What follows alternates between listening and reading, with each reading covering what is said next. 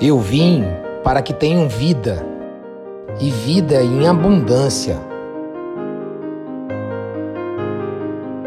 Deus é eterno, então sempre há mais de Deus para provar. Há mais do amor, mais da bondade, mais perdão, mais poder, mais da Sua presença. Sempre há mais espaço para aprofundarmos a nossa vida com Deus. Então, eu te convido.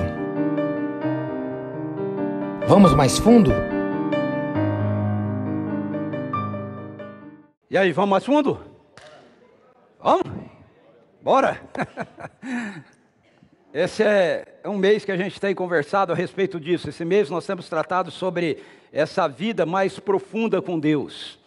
Mas quando a gente fala disso, sempre vem um questionamento, né? A gente realmente quer isso? A gente realmente quer uma vida mais profunda com Deus? A gente realmente está interessado nisso? Sabe, eu percebo que muito do que tem sido atrativo, ah, tem sido proposto como atrativo pela igreja na nossa sociedade, ah, para tentar fazer com que as pessoas busquem a Deus, para que as pessoas venham para um encontro, por exemplo, como esse aqui, não é essa essa chamada, não é essa chamada, ei, vamos ter uma vida mais profunda com Deus. Na verdade, tem sido o oferecimento de uma abordagem sobre como Deus ele pode nos ajudar, como Ele pode fazer com que a nossa vida possa ser melhor, como a nossa vida possa ser aquilo que a gente anseia ou aquilo que a gente deseja que ela seja aqui. Embora Deus nos abençoe e Ele deseje que a gente tenha uma vida abençoada aqui, uma vida próspera aqui, uma vida é, tranquila aqui. As Escrituras dizem, Paulo nos diz que a gente deve levantar mãos santas e orar para a gente ter vidas pacíficas, vidas tranquilas. É importante a gente entender que esse não é o ensino central da palavra de Deus. Esse não é o evangelho do reino que Jesus proclamou. Sabe por quê? Porque Deus sabe que todo o anseio que nós carregamos no nosso coração, na verdade, tem a ver com Ele. Tem a ver com nós experimentarmos a realidade da vida dele. Tem a ver com nós experimentarmos de fato a vida que ele criou para que nós desfrutássemos a partir de quem ele é. E isso não é assim apenas relacionado à nossa crença, entende? O, o objetivo não é apenas que nós venhamos a crer nele. O objetivo não é apenas que a gente venha conhecê-lo. O objetivo não é apenas que a gente venha receber bênçãos da parte dele nessa relação. Mas o objetivo central, na verdade, é nós sermos absorvidos pela própria vida de Deus. Já parou para pensar nisso? Uma das canções que nós cantamos aqui fala, exalta, cantamos mais que uma assim, mas aquela que diz que, que Jesus venceu a morte, nós o exaltamos porque ele venceu a morte, ele está vivo. Então, o objetivo de Deus para nós é que a gente desfrute da realidade dessa vida da ressurreição de Jesus em nós. Sabe, a gente pode ouvir isso, e eu não sei como você ouve isso, Talvez você possa ouvir isso dizendo, uau, que coisa extraordinária. Talvez você possa ouvir isso e talvez você esteja envolvido em algum momento da sua vida onde você está muito desanimado, muito preocupado com circunstâncias, e isso pode não chegar com a força que deveria chegar no seu coração. Independentemente de qualquer uma das duas realidades, eu percebo que às vezes há algumas barreiras que podem nos impedir de chegar a uma experiência de vida mais profunda com Deus. Eu pensei, eu acho que tem várias, eu pensei em quatro dessas barreiras. A primeira é essa, uma das, dos extremos que eu coloquei aqui, o, o desinteresse. Essa barreira ela é gerada nos nossos corações de modo sutil, por um espírito de religiosidade sabe, que nos leva a pensar: por que, que eu preciso ter mais de Deus? Tá bom assim. Tá bom assim. Eu já vi. Tá bom. Eu, eu venho da igreja. Meu avô era cristão, meu pai era cristão, eu também sou. Tá bom assim. Eu venho no culto, participo, leio a Bíblia. É, Para que mais? Para que mais disso? Sabe, às vezes até a gente tem uma, uma ideia de que mais disso é meio fanatismo. Entende? Ah, eu não quero ser um. Eu já ouvi gente dizendo assim: não, eu não quero ser um crente fanático. eu não quero ser um cristão fanático. Bom, a gente é fanático por alguma coisa, né? Mas uma segunda barreira seria a indisposição. A indisposição que pode ser gerada no nosso coração. Essa barreira, ela é gerada por uma, na maioria das vezes, por uma distorção do como. Sabe, do como aprofundar a vida. Nós erramos ao olhar mais para o método disso acontecer, ok? Mais para a experiência que a gente acha que a gente deve ter, ou que a gente acha que alguém deve ter, do que para com a substância, a essência do que é isso. Então essa barreira geralmente ela surge por conta de um padrão que alguém tenta estabelecer como normativo para todo mundo. Então, para você ter essa vida mais profunda com Deus, você precisa agir assim ou assado. Você precisa ter esse comportamento ou aquele. Você precisa ter esse tipo de sentimento ou aquele. Hoje, essa semana eu conversava com uma pessoa e eu estava falando para ela que Deus, criou cada um de nós e ao criar-nos, ele, ele nos criou de uma forma muito peculiar, muito específica, cada um de nós. E mesmo que a gente tenha, em alguns, alguns aspectos, a gente possa se parecer um pouco mais uns com os outros. Quem trabalha com isso, como por exemplo a Patrícia, minha irmã, né? É, ou a Suzy, que já trabalhou com coaching, essas coisas, sabe que tem aquelas ferramentas que, que é, estudam o nosso caráter, nosso perfil, não o caráter, nosso perfil, né? Então, tipo Enneagrama, né? Você é oito, você é sete. A gente já até aplicou aqui algumas vezes com líderes, né? Ou então, perfil comportamental, você é D, né? Você é I, você. Né? E isso coloca pessoas meio que em grupos, né? Mesmo que isso aconteça, eu quero garantir para você que duas pessoas Ds, elas não são iguais. Duas pessoas, oito, elas não são iguais. Sabe, esses perfis nos, nos aglutinam, nos colocam num bloco, isso significa que nós, nós somos parecidos, nós temos tendências parecidas, mas nas, nos detalhes, cada um de nós é diferente, totalmente diferente uns dos outros. Quando eu viajo para pregar, ensinar fora, eu geralmente no aeroporto, algum lugar, eu fico olhando aquela quantidade de gente e eu sempre fico pensando, meu Deus, cada uma dessas pessoas tem uma história própria, singular. E que incrível! O Senhor conhece a história de cada uma delas e o Senhor conhece em detalhes cada uma dessas pessoas. Cada uma, porque foi Ele que fez. Sabe? Então, a gente precisa entender isso, porque esse aprofundar da nossa vida em Deus passa por essa questão. Cada um de nós é de um jeito.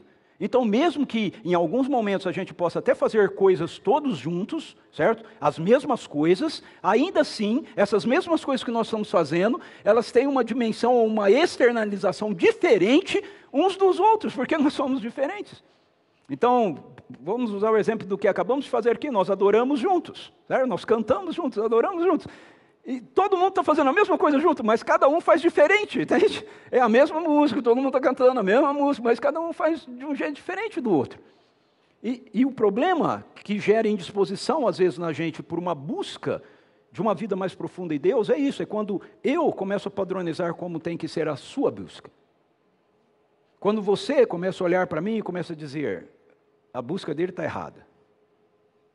Isso gera indisposição de buscarmos mais de Deus. Terceiro, a culpa. A culpa é outra barreira. Estou falando muito nas últimas semanas. Essa barreira ela é gerada pela voz do acusador. A voz do acusador. Que vem sempre dizer que nós não somos bons o suficiente para termos uma vida mais profunda com Deus. Sabe, olha o que você pensou essa semana. Olha o que você falou essa semana. Olha como você se comportou essa semana. Agora você vem dizendo para Deus que você quer ter uma vida mais profunda com Ele? Seu hipócrita. O sussurro do acusador. Você não é bom o suficiente. Ele procura levantar comparações equivocadas. Olha, se você fosse que nem o reverendo fulano de tal. Ah, se você fosse como aqueles avivalistas né, do passado.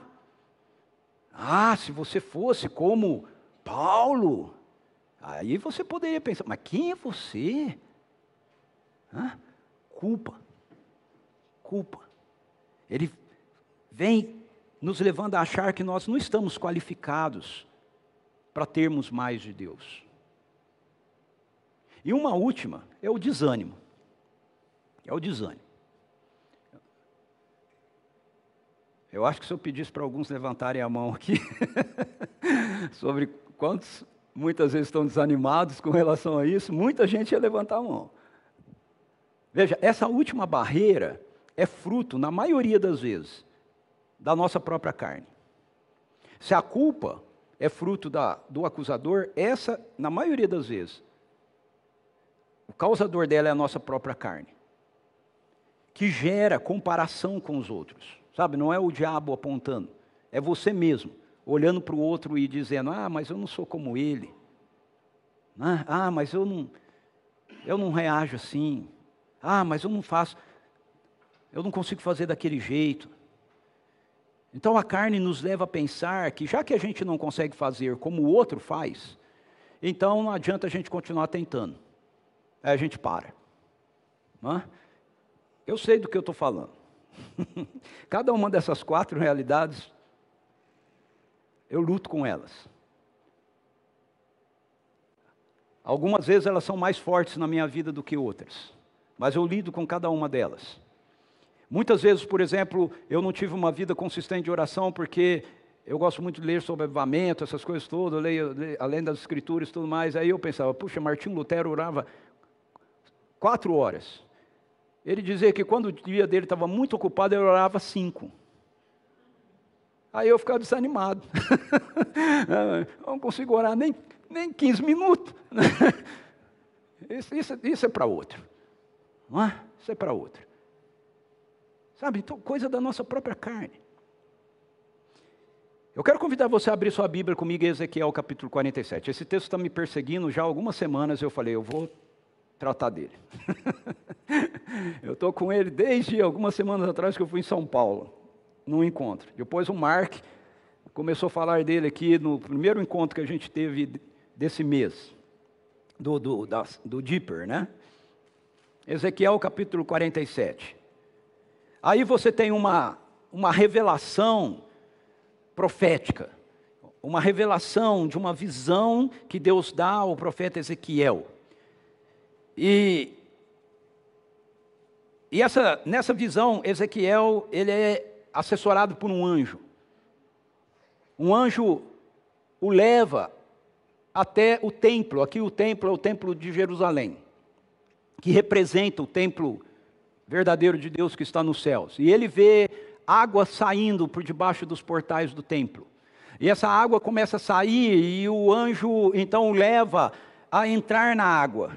E ele entra na água, e quando ele entra na água, a água está até os seus tornozelos. E aí o anjo vai caminhando com ele por dentro da água, e à medida que ele vai andando, a água vai eh, enchendo. É mais ou menos como se você entrasse num, realmente num rio, né, ou no mar. Você entra e está lá embaixo, e à medida que você vai andando, vai se aprofundando, a água vai subindo, até que chega um momento em que ele já não consegue mais ter os pés dele no chão, ele, ele está sendo levado por aquele rio. E aí depois o anjo toma e o leva de volta à margem. E quando ele leva de volta à margem, ele olha e ele vê que por onde aquele rio vai passando, há, há muita vida, ok? Há, há, florestas, há tudo quanto tipo de árvore, há frutos. É, ele deságua é, no mar morto e, e, e, o mar recebe vida, ok? Quando ele chega ali, e o, e o, o, o anjo então diz para ele que esse, esse rio tem a ver com a realidade da vida de Deus, que vai correndo por todos esses lugares. Então, essa visão, ela nos mostra que para aprofundarmos a nossa vida com Deus, a gente precisa experimentar algumas realidades. A primeira delas é ver as águas. Veja, o texto começa assim: Então aquele homem me conduziu de volta à entrada do templo, e vi, vi, e vi, a, e vi água saindo debaixo da soleira do templo e fluindo em direção ao Oriente, a leste. É interessante isso, porque se você pegar a geografia bíblica e você prestar atenção nessa expressão leste, toda vez que a Bíblia fala de leste na Bíblia, ela traz a ideia de você estar indo para longe de Deus. Leste é para longe de Deus, ok? Eu estou falando é, é, leste, é, leste é para longe de Deus, ok? Leste é para longe de Deus. Né? Então, você, essa é a ideia de leste. E o rio está indo para o leste, ou seja, a vida de Deus está perseguindo, ok? A pessoa. A vida de Deus está perseguindo a pessoa que estava distante dele, indo para longe dele. Então, ele vê fluindo para o oriente, a leste, por conta a casa estava voltada para o oriente, a casa que é o templo. A água descia de debaixo do lado sul do templo ao sul do altar. É interessante, porque esse, era o, esse é o lugar onde os sacerdotes ministram.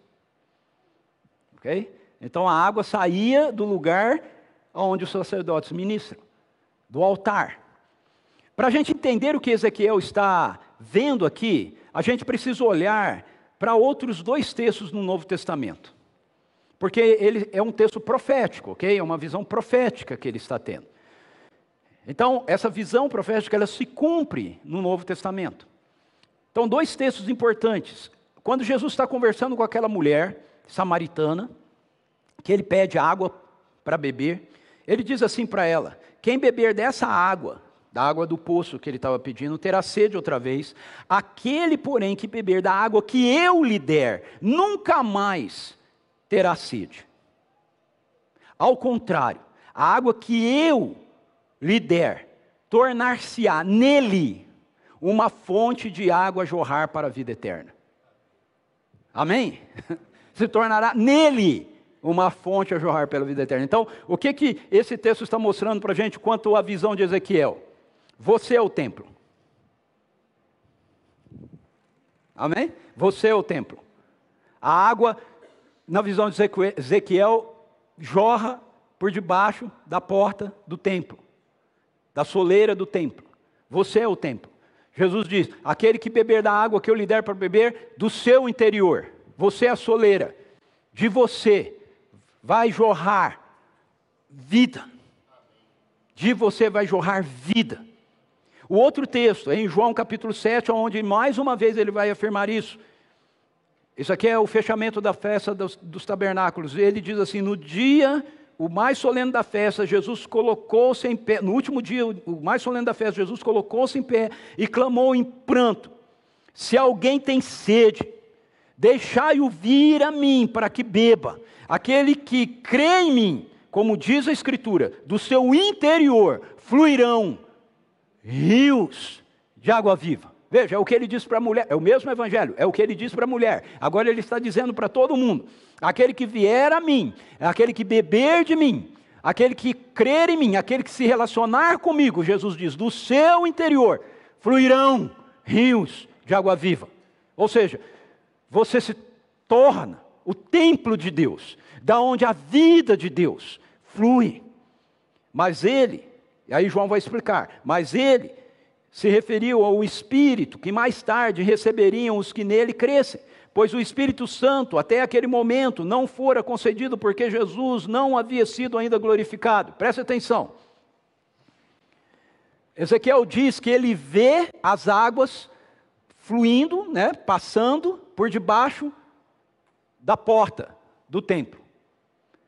Os textos dizem que a água está jorrando de nós, mas nós não somos a fonte elas jorram de nós. Ela está passando por debaixo do templo, na visão de Ezequiel. Mas de onde ela vem? Em outras palavras, qual é a nascente? Aí a gente tem um terceiro texto que é super importante para a gente entender de onde elas vêm. é Apocalipse capítulo 22. Olha só. Então o anjo me mostrou o rio da água da vida. É o rio que o Ezequiel viu. é o rio que Jesus está dizendo que flui de dentro de você, de dentro de mim, que translúcido como cristal. Fluía da onde? Da onde? Do trono. Fluía do trono de Deus e do Cordeiro e que passa no meio da rua principal da cidade, de uma e outra margem do rio, estava a árvore da vida, que produz doze frutos de mês em mês, e as folhas das árvores, da, árvore, da árvore servem para a cura das nações. Então, qual é a fonte? Da onde vem esse rio? Da onde vem esse rio que flui por debaixo né, do, do, da soleira do templo? Que Ezequiel está vendo lá de Jerusalém. Da onde vem esse rio que flui através da minha vida e da sua vida, se nós cremos em Jesus, nos tornando o templo dele? Esse rio flui do trono de Deus. Aqui só o Marcelo entendeu. Esse rio flui do trono de Deus. Oh! Oh! Flui do trono de Deus. A vida de Deus vem da vida de Deus, vem da vida de Deus e do Cordeiro, do trono de Deus e do Cordeiro. Não vem de uma estrutura religiosa, não vem de uma programação, não vem de uma estratégia, não vem de uma metodologia, não vem da gente dizer faça assim ou faça assado, vem da sua intimidade com Ele. Amém. Amém, Sônia? Vem dessa. Ô, gente, vocês têm que entender que na sexta-feira eu estava pregando numa Assembleia de Deus tradicionalíssima. Imagina, o Du estava comigo lá. Como é que era, Du? era. Amém. Eu gosto da Assembleia de Deus, mas eu gosto do nosso jeito também. ok? Vem da intimidade. Vem da intimidade. Vem do relacionamento com Ele. Então, na visão, assim como nos demais textos que nós acabamos de ler, essa água nada mais é do que uma metáfora da presença de Deus e da vida de Deus. Entende? Que vem dele. A primeira coisa, então, que precisamos para que a gente possa aprofundar a nossa vida em Deus. É termos essa intimidade com Ele, é termos essa vida dele em nós, é entrarmos na vida de Deus. E como é que a gente faz isso? De acordo com Jesus, a gente faz isso com arrependimento e fé. Arrependimento é a gente dizer, Senhor, a vida não funciona do jeito que eu acho que funciona. A vida funciona do jeito que o Senhor diz que funciona. E fé é dizer: ok, Deus, eu vou confiar em Ti, para que ela funcione assim. Arrependimento e fé. É isso que te coloca dentro do rio, e aí a gente vai para o segundo ponto. Quando você entra no rio, você entra em um processo. Ok? Você entra em um processo. O texto diz: o homem deslocou-se para o lado oriental com uma corda de medir na mão e enquanto se movia, totalizou mil côvados longos, isto é, 500 metros, e me fez passar pelas águas que batiam na altura do meu tornozelo. De novo mediu 500 metros e conduziu-me pela água que chega ao joelho, mediu então mais 500 metros, e ele me levou pela água que batia na cintura, ainda mediu mais 500 metros, mas agora era um rio que eu não conseguia atravessar, porque a água havia subido muito, e já não era tão profunda, e já era tão profunda que só podia se atravessar a nado. Era um rio que não se podia vencer apenas caminhando. Então o que está acontecendo aqui? Ezequiel vê, mas em seguida ele entra, ok? Ele entra na água. Então, entrar na água é a gente se render ao Senhor, mas quando a gente se rende ao Senhor, na verdade a gente está entrando em um processo ok? Aceitar Jesus, como a gente diz, não é o fim, é o começo. A coisa está começando, entende? Quando eu, eu, recebo Jesus como Senhor e Salvador da minha vida, quando eu passo a confiar nele, na verdade, eu estou iniciando, não, não é um, um, uma finalização, é um começo. A cruz não é o fim, é o princípio. E aí você entra num processo que vem a partir da ressurreição. Nós cantamos aqui, Jesus ressuscitou, ele está vivo. E se você entra na vida dele, então agora a vida dele vai te conduzir Entrar na água, crer em Deus, através do que Jesus Cristo fez por nós, então, é o começo desse processo. E esse processo é que nos conduz a essa vida de aprofundamento em Deus. Então eu quero olhar rapidamente com você o processo. Água pelos tornozelos. Nós começamos a vida cristã, nós começamos a nossa vida em Deus tendo essa experiência do frescor da vida de Deus em nossas vidas. Sabe, está um caos, a gente está angustiado, dominado pela depressão, pelo medo, pela angústia, pelo inferno e etc. E a gente rende a vida a Jesus. A primeira coisa que a gente experimenta é paz. Sabe, a gente é tomado por uma paz sobrenatural. Quantas vezes eu vejo isso acontecer? Quantas vezes? E outros que evangelizam aqui veem isso acontecer. A gente ora pela pessoa, a gente acaba de orar pela pessoa, você pergunta para a pessoa, e aí, sentiu alguma coisa? Ela diz assim para você: Nossa, eu senti uma paz enorme. É como se alguma coisa tivesse sido tirada de mim. Porque é assim, começa assim, águas pelo tornozelo. Nós experimentamos a paz, nós experimentamos a alegria, nós experimentamos a esperança, nós experimentamos o poder do reino. Mas aí, o anjo faz com que Ezequiel se mova. Por quê? Porque nós não fomos chamados para ficarmos sentados na beira do rio molhando os nossos pés. Entende? Sabe aquela brincadeira na beira da piscina que você fica sentado com o pezinho dentro, fazendo um pezinho de pato? Você não foi chamado para isso. Tem mais. Há mais. Deus não nos chamou meramente para que a gente venha refrescar nossos pés. O que a Bíblia chama de salvação, então, é um chamado para nós entrarmos em uma nova realidade. Que realidade é essa? O reino de Deus. O reino de Deus. o reino de Deus é a realidade do céu sendo experimentada por nós na terra. O reino de Deus tem a ver com essa perspectiva de você não ficar achando que você foi salvo, e salvação tem a ver com você receber um bilhete para que você possa guardá-lo, para que no dia que você morrer, você mostre para São Pedro na entrada do, do, do céu. Alguns dizem que o São Pedro é o porteiro do céu, né? aqui, está aqui, posso entrar. Ou para quando Jesus voltar, está garantido o seu lugar. Não. O que a Bíblia chama de salvação tem a ver com essa experiência. Veja, o seu destino está garantido, ok? É o céu. Mas é mais do que isso, tem a ver com essa experiência de você vivenciar essas realidades do céu na terra. E você fala, mas Ricardo, o que é isso? E aí eu digo para você: olha para a vida de Jesus.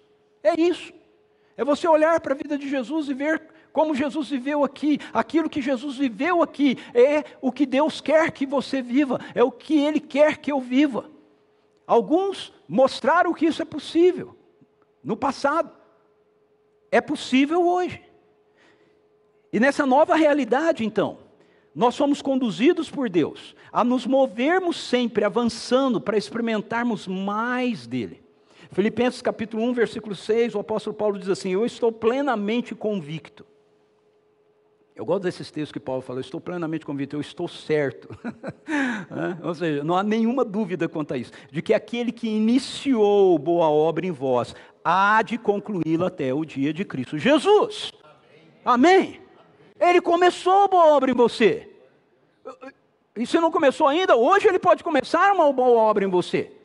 E se ele começar, ele vai concluir. Você já passou por esses lugares onde você vê um prédio construir, que começa a ser construído e, e, para, porque, sei lá, tem problema de habitos ou qualquer coisa, fica aquela construção lá, o resto da vida dela, aquele trem horrível, né? aquele negócio que é levantado, mas não termina. Então, Jesus não começou uma coisa para parar na metade. Ele não começou algo para deixar inacabado. Ele está dizendo que ele começou algo na minha vida, na sua vida, na vida de todo aquele que crê nele, e ele vai concluir isso. Isso vai ser concluído. Você pode achar que não, mas vai. Você pode olhar para coisas na sua vida e falar, mas Senhor, esse troço não sai da minha vida. Eu estou sempre lutando com esse negócio, esse troço está sempre aqui. É, parece que fica lá, sei lá, cinco anos sem aparecer, de repente aparece de novo. Não é possível. Pois é, não se desespere. O Senhor não acabou. Ele não acabou. Ele vai concluir tudo até o dia de Cristo Jesus. Tudo. Consciente disso, qual deve ser a nossa atitude? Mesmo texto de Filipenses, mesmo carta de Filipenses, capítulo 3, Paulo diz assim: Irmãos, versos 13 e 14: Não penso que eu mesmo já o tenha conquistado, mas toma a seguinte atitude: esquecendo-me das coisas que para trás ficam e avançando para que estão adiante de mim, apresso-me em direção ao alvo, a fim de ganhar o prêmio da convocação celestial de Deus em Cristo Jesus. Amém?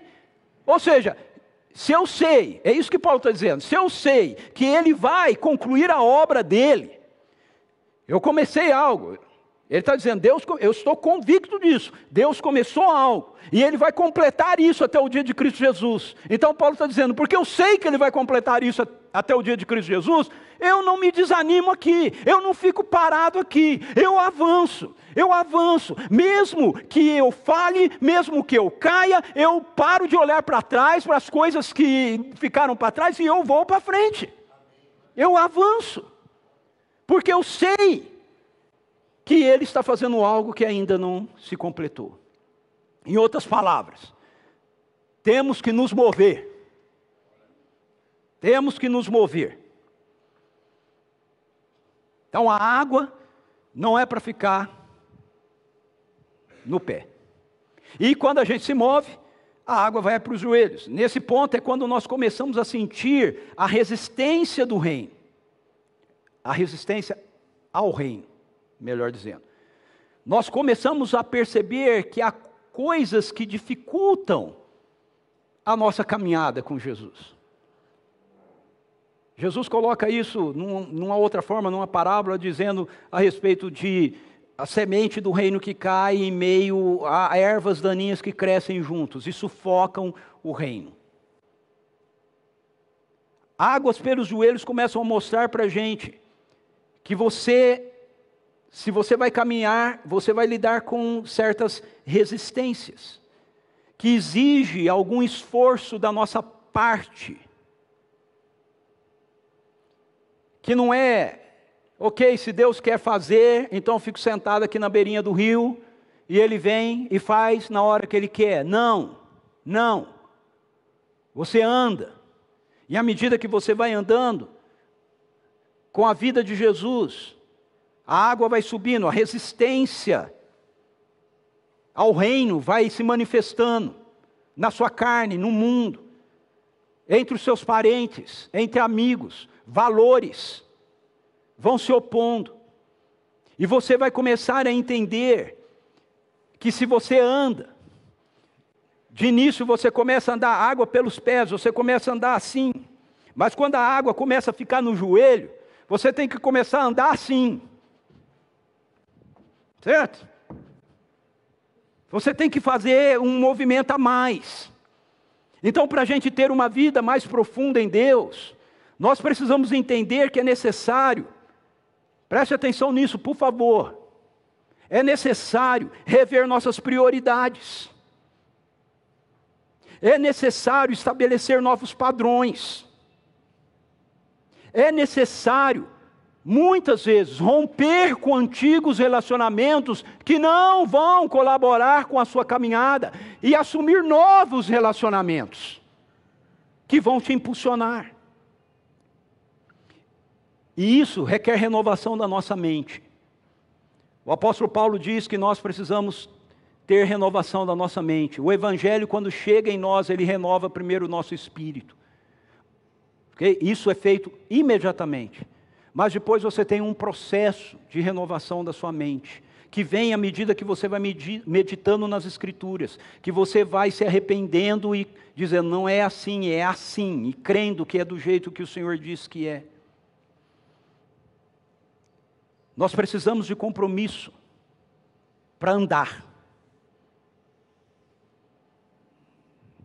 Você que está em casa me ouvindo, você que está aqui, essa manhã, você que vai ouvir, porque vai ficar gravado, quando você ouvir, eu quero desafiar você.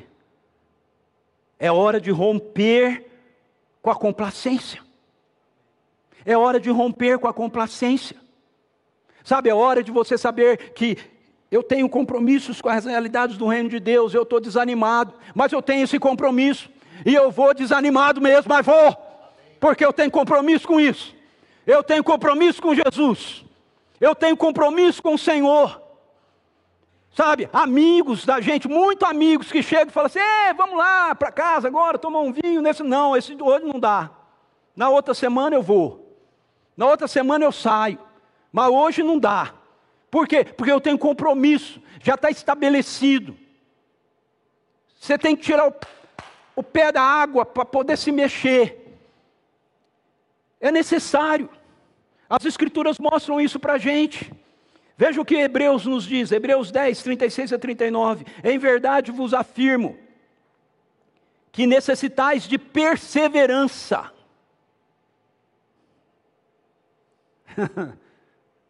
É a palavra de Deus. Necessitais de perseverança, a fim de que, havendo cumprido a vontade de Deus, veja, cumpriu, alcanceis plenamente o que ele prometeu.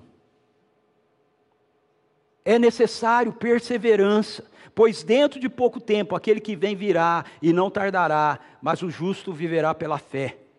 Contudo, se retroceder, minha alma não se agradará dele, diz o Senhor. Nós, entretanto, aleluia, não somos dos que regridem para a perdição, mas sim dos que creem e, salvos, seguem avante. Seguem avante. A água pelo joelho nos mostra que nós avançamos no reino, mas nós ainda temos em nosso domínio o controle da direção que a gente quer tomar você pode retroceder. E precisa uma decisão de compromisso da sua parte, em dizer: não, eu não volto mais para aquilo, eu não volto mais para trás. Eu não volto mais para aqueles relacionamentos. Eu não volto mais para essa atitude. Sabe, quando ela vem, não significa que não venha, tá? Ela vem. Às vezes você está no trânsito, o cara te fecha, né? E aquela explosão de raiva surge. Você fala, meu Deus, estava exorcizado esse negócio, de onde surgiu isso? Mas o que, que significa? Significa que você não retrocede, você fala, não, isso não é assim. Não é assim. Senhor, me perdoa, isso aqui já era, já era. Não é assim, eu vou para frente. Eu vou para frente. E quando a gente avança, o processo continua. A água vai para a cintura. Esse nível de aprofundamento da nossa vida com Deus é quando nós percebemos que algumas realidades do reino de Deus precisam ser tomadas à força. Então veja, água pelo joelho tem a ver com aquilo que resiste, ok? É contrário ao reino. Água na cintura tem a ver com aquilo que é favorável ao reino. Mas que não vai cair no seu colo, não. Não vai cair no seu colo.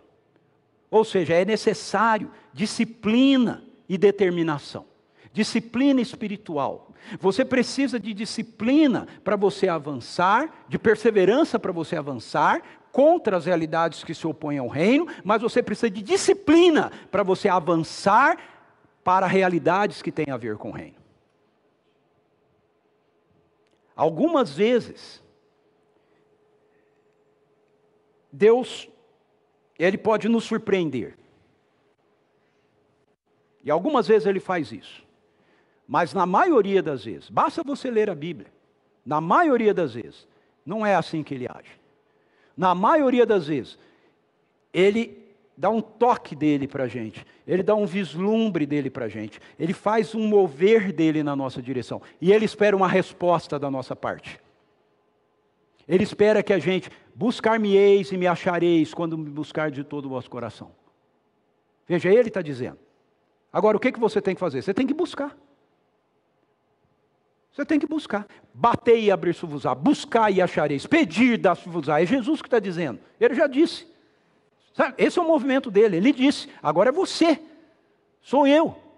A gente faz. A gente responde. A gente se move. Aqui entra as disciplinas espirituais. Aqui entra a disciplina da gente ler as Escrituras. Aqui entra a disciplina da gente ter uma vida de oração. Aqui entra a disciplina de nós sermos um povo que comunga, que se reúne, que adora juntos. Aqui entra essa dimensão de que, ah, eu estou meio desanimado, sabe? Sabe que você, quando você está desanimado, sabe que, o que isso significa? Significa que é tempo de você jejuar. Vai jejuar. Está desanimado com as coisas de Deus? Para de comer e vai jejuar. E fala, Senhor, enquanto esse desânimo não sair daqui, eu não volto a comer. Você vai ver como você fica animado, rapidinho. Rapidinho. Sabe, a sociedade, ela vai criando uma mentalidade na nossa cabeça que vai nos desviando de coisas básicas das Escrituras. Então, água pela cintura tem a ver com essa caminhada que requer mais esforço da nossa parte. Tem um ensino, infelizmente, lamentavelmente, esse, esse ensino ele vem com um selo da igreja reformada, da igreja presbiteriana, da qual a gente faz parte como comunidade local. Que é a ideia, uma vez salvo, você está tudo resolvido na sua vida. Ó, você está salvo, pode viver sua vida, se você morrer, vai para o céu. Bom, esse, eu sei que esse ensino muitas vezes é divulgado por aí, mas eu quero dizer para você que esse não é um ensino de fato dos fundadores da Igreja Reformada. Não é ensino de John Knox, não é ensino de Calvino, não é ensino desses homens. Eu sei lá de onde eles tiraram isso, mas eu tenho certeza absoluta que deles não foram. John Knox tinha uma vida de oração, que é o fundador da igreja presbiteriana, ok? Tinha uma vida de oração tão poderosa, tão intensa, que dizem os historiadores que a rainha da Escócia via da sala do trono dela a sala de oração de John Knox lá no castelo dele. E quando o John Knox começava a orar, ela ficava, botava o castelo e polvorosa. Os, os, os, os, é, os conselheiros dela ficavam tudo desesperados, porque ela ficava tão nervosa, ficava tão brava. E eles falavam, mas, mas, mas, mas majestade, por quê? Ela falava, John Knox está de joelhos. John Knox está orando. E eles falam, mas tudo bem, ele só está orando. Eu falo, não, vocês não entenderam. Eu tenho mais medo desse homem de joelhos do que toda a fragata da Inglaterra contra a Escócia. Esses são os pais espirituais disso que se chama igreja presbiteriana. Fogo. Oração. Gente que movia o céu e fazia o inferno tremer de medo deles. Mas em algum momento, de uma forma desvirtuada, foi colocado no nosso coração que a gente precisa ter uma igreja light, que a gente precisa ter uma vida light. Afinal de contas, nós temos tantas pressões e tantas responsabilidades no mundo, esse que é o problema. Quando a gente diz isso, nós estamos falando que o mundo é mais valorizado por nós do que as realidades do reino de Deus. E eu não estou falando de atividade de igreja, eu estou falando de vida em profundidade com Deus, ok? Vamos lá. Vida de profundidade com Deus. Eu não estou falando de, de ativismo. Eu estou falando de vida em Deus. Vida com Ele. Muitas vezes nós cometemos o erro de achar que se algo é da vontade de Deus para a nossa vida, então vai acontecer. É, vai acontecer. Mas eu quero deixar claro isso aqui para a gente. Muitas das coisas, na verdade, talvez até a maioria delas, se eu estou lendo as Escrituras certo, a maioria das coisas no reino de Deus, elas só são alcançadas mediante a nossa determinação e o nosso esforço. Se você não for determinado para ler a Bíblia, você não vai ler a Bíblia. Se você não for determinado para ter uma vida de oração, você não vai ter uma vida de oração. Se você não for determinado para ter compromisso com a sua comunidade local, você não vai ter. Determinação. Não vamos confundir graça com complacência. A Bíblia é cheia de mandamentos que mostram que só alcançamos uma vida mais profunda em Deus se nós estivermos dispostos a pressionar, pressionar água pela cintura. Quando você está andando num rio com água pela cintura, você precisa pressionar para andar. Você não pode andar de qualquer jeito porque você cai. Não é? a correnteza te derruba. Então você precisa foco e precisa pressionar, certo? E ir focado.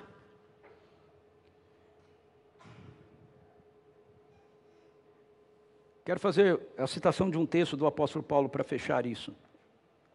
Paulo diz em 1 Coríntios 9: Não sabeis que entre todos os que correm no estádio, na verdade, somente um recebe o grande prêmio? Correi de tal maneira que o alcanceis. Todos os que competem nos jogos se submetem a um treinamento rigoroso. Vai treinar com o Reis lá para você ver.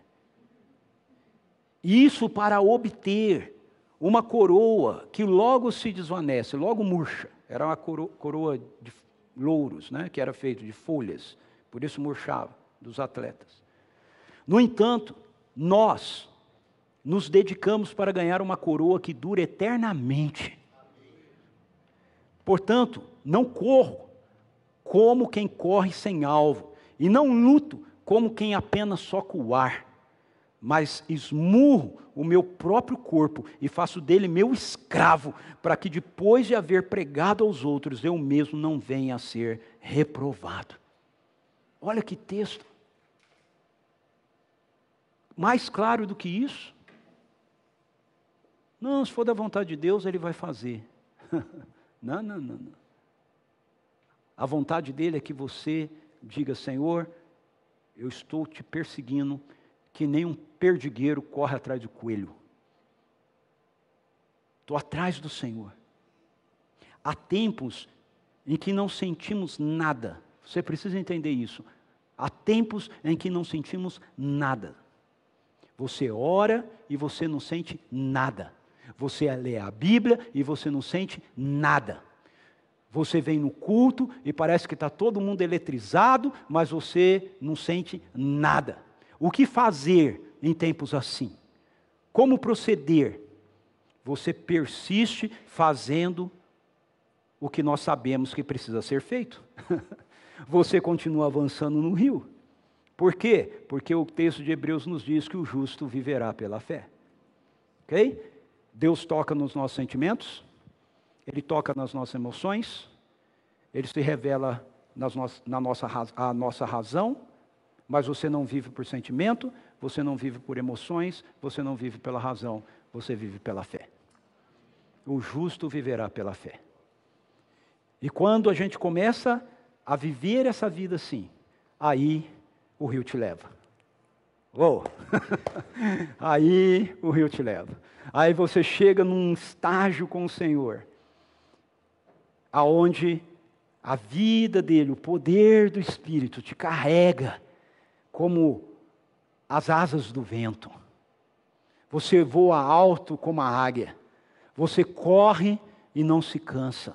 Não é que não tem problema, não é que não tem circunstâncias, não é que não tem barreira, não é que não tem resistência, é que você chegou numa profundidade com a presença dele em você, que ela vai te conduzindo. A experiência de Ezequiel com a água que vem do trono de Deus é que ela se torna essa vida dele num grande e profundo rio que vai conduzindo a nossa vida, no qual ele não tem mais condição de lidar a não ser se deixar levar por esse rio. A ideia do texto é que é um rio caudaloso, um rio com uma correnteza forte, entende? Um rio que você não consegue nadar contra a direção dele. A única forma é você ir na mesma direção, ir no mesmo rumo que ele está te levando. Envolve a sua parte. Ele diz assim: só se atravessa nado. Então também não é boiar e deixar ele te levar. Tem nado, mas é nado na direção do rio. É nado na direção que o rio está indo. É nado na direção que a correnteza do Espírito está te levando. Esse é o nível de profundidade de vida que Jesus tinha. Era aí que Jesus vivia. Jesus vivia nesse ambiente do Espírito, aonde cada momento da sua vida ele era levado por Ele. Quando nós estamos nesse nível de profundidade, as realidades do reino de Deus é que vão conduzir a nossa vida. Sabe, você está no meio de uma tempestade, mas você, como Jesus, dorme no barco. Enquanto os discípulos estão desesperados, Jesus dorme no barco. Você tem cinco mil pessoas diante de você e você diz: Ok, vamos dar para elas de comer. Senhor, nós vamos gastar dinheiro, 200 denários para dar comida para esse povo todo. Não, não, vê o que, que tem aí, é suficiente. Sabe? A gente diz: Ok, Deus, o Senhor vai fazer. O Senhor vai fazer. Quando nós estamos nesse nível de profundidade, as realidades do reino de Deus começam a se mostrar para a gente de forma naturalmente sobrenatural. Elas fluem de nós. Nós não as perseguimos, elas nos encontram. E isso é maravilhoso. Mas eu quero dizer para você que também é desconfortante. É maravilhoso, mas também é desconfortante. Sabe, às vezes a correnteza é mais rápida. às vezes ela nos leva numa velocidade, tem umas pedras, não dá tempo de desviar, você pum nela, mas continua. Isso tem a ver com a presença manifesta de Deus. Quando a presença manifesta de Deus vem com intensidade e poder da sua glória, a gente não controla isso. Sabe, a gente não controla isso. Por isso eu tenho falado várias vezes com pessoas que andam mais perto de mim, que eu discipulo. Evite julgar as coisas que sejam estranhas para você. Porque se for de Deus, você está falando contra o Espírito Santo de Deus. Então, a prudência é, ok, Senhor, se é do Senhor, amém. Vamos ver o que o Senhor vai fazer nisso. Sabe, se você quer andar nesse nível com Deus, você precisa saber que a sua vida vai ficar desconfortável. Nem sempre vai ser do jeito que você quer. Nem sempre vai estar dentro do seu programa. Nem sempre a gente vai olhar e toda segurança vai estar ao nosso redor. Não. É um convite a andar em fé. Usando uma outra metáfora que Jesus usa no lugar de água, mas significa a mesma coisa. João capítulo 3, verso 8, ele diz assim para Nicodemos: O vento sopra onde quer.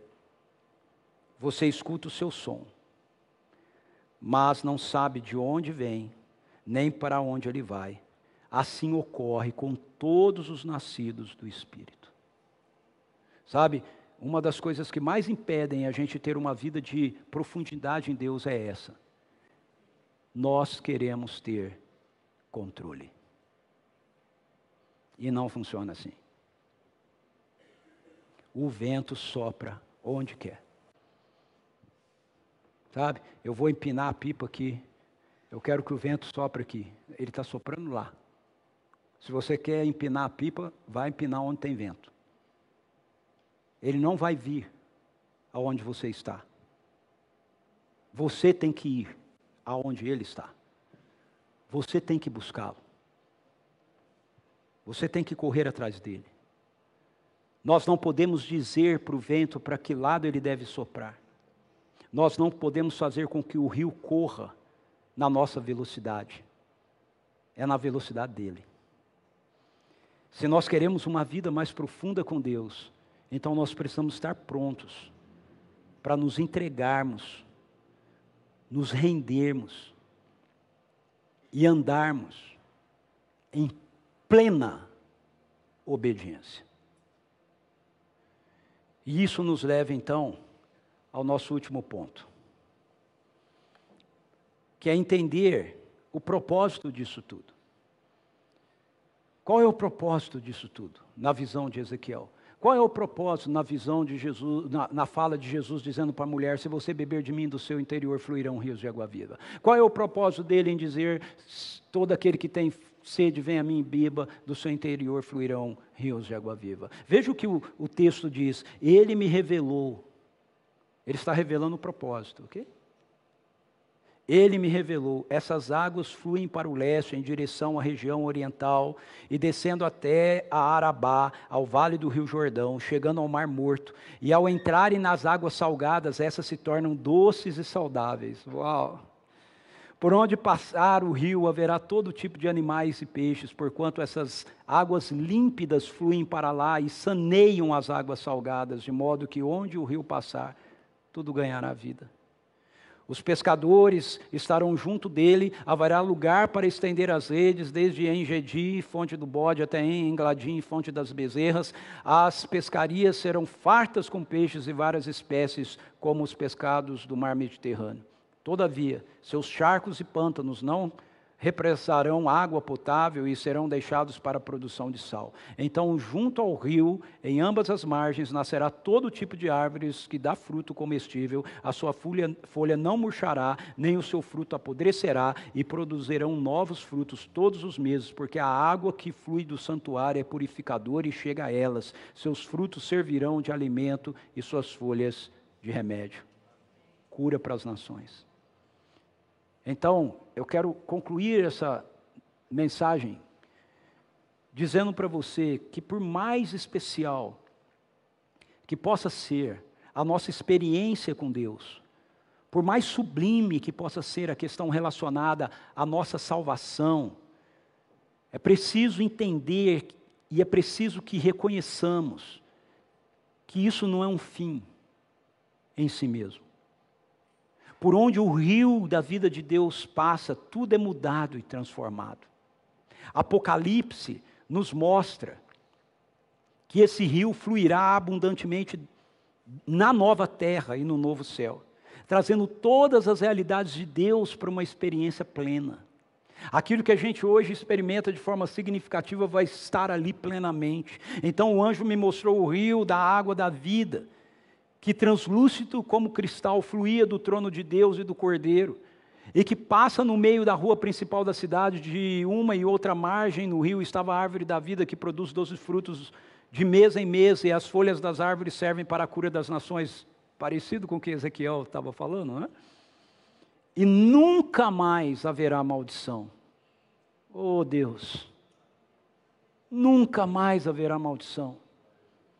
Nela estará o trono de Deus e do Cordeiro, e os servos do Senhor o servirão. Eles contemplarão a sua face, e o seu nome estará sobre as frontes dos seus servos. Assim já não haverá noite, nem necessitarão eles de luz dos cande candelabros, nem da luz do sol, pois o Senhor Deus os iluminará e eles reinarão para todo sempre. Amém. Oh, que esse dia venha, que ele chegue. Mas a minha questão para encerrar é: mas e até lá? Enquanto o dia não chega. É aqui que entra o texto que nós vimos de João 7, 37 a 39. Até lá, esse rio que tem a sua fonte originária no trono de Deus, vai continuar passando pela minha vida e pela sua vida, pela vida daqueles homens e mulheres que creem em Jesus como Senhor e Salvador. Daqueles homens e mulheres que, ao comerem desse pão e a beberem desse cálice, estão dizendo: Eu tenho a vida do Rei em mim. Até lá, isso vai continuar fluindo. Ao recebermos o Espírito Santo, nós nos tornamos condutores desse rio de Deus, por onde quer que nós formos.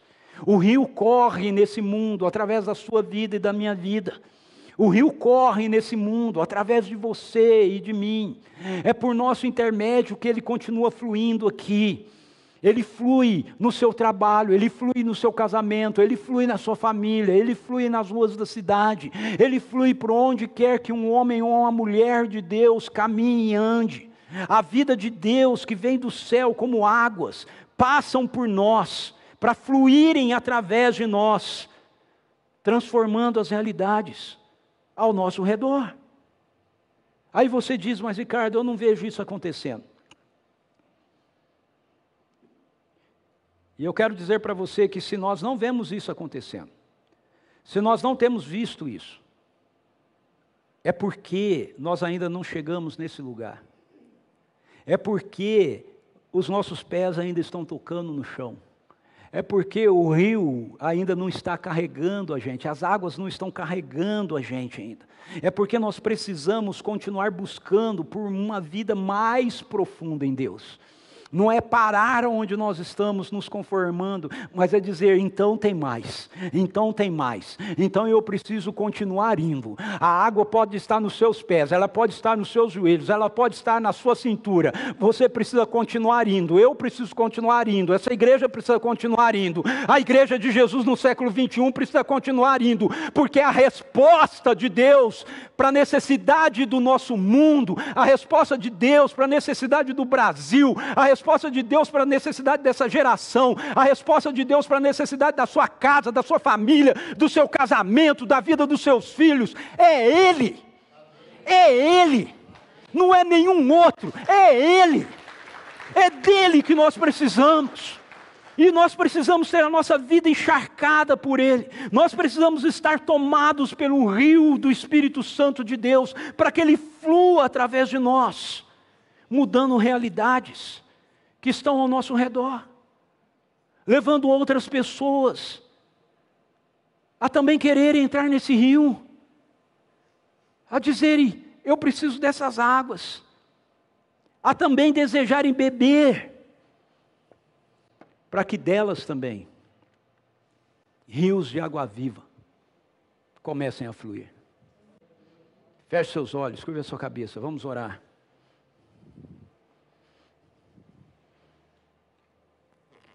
Peça isso ao Senhor. Peça isso ao Senhor.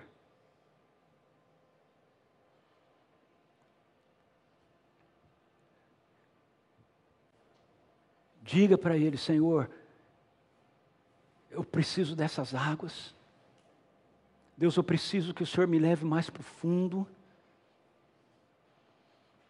Deus, eu preciso disso para a minha vida, para o meu casamento, para a minha família, para a vida dos meus filhos. Ah, Senhor, faz esse rio fluir. Faz esse rio fluir, Senhor. Tua igreja precisa disso, teu povo precisa disso. Faz o teu rio fluir, Senhor.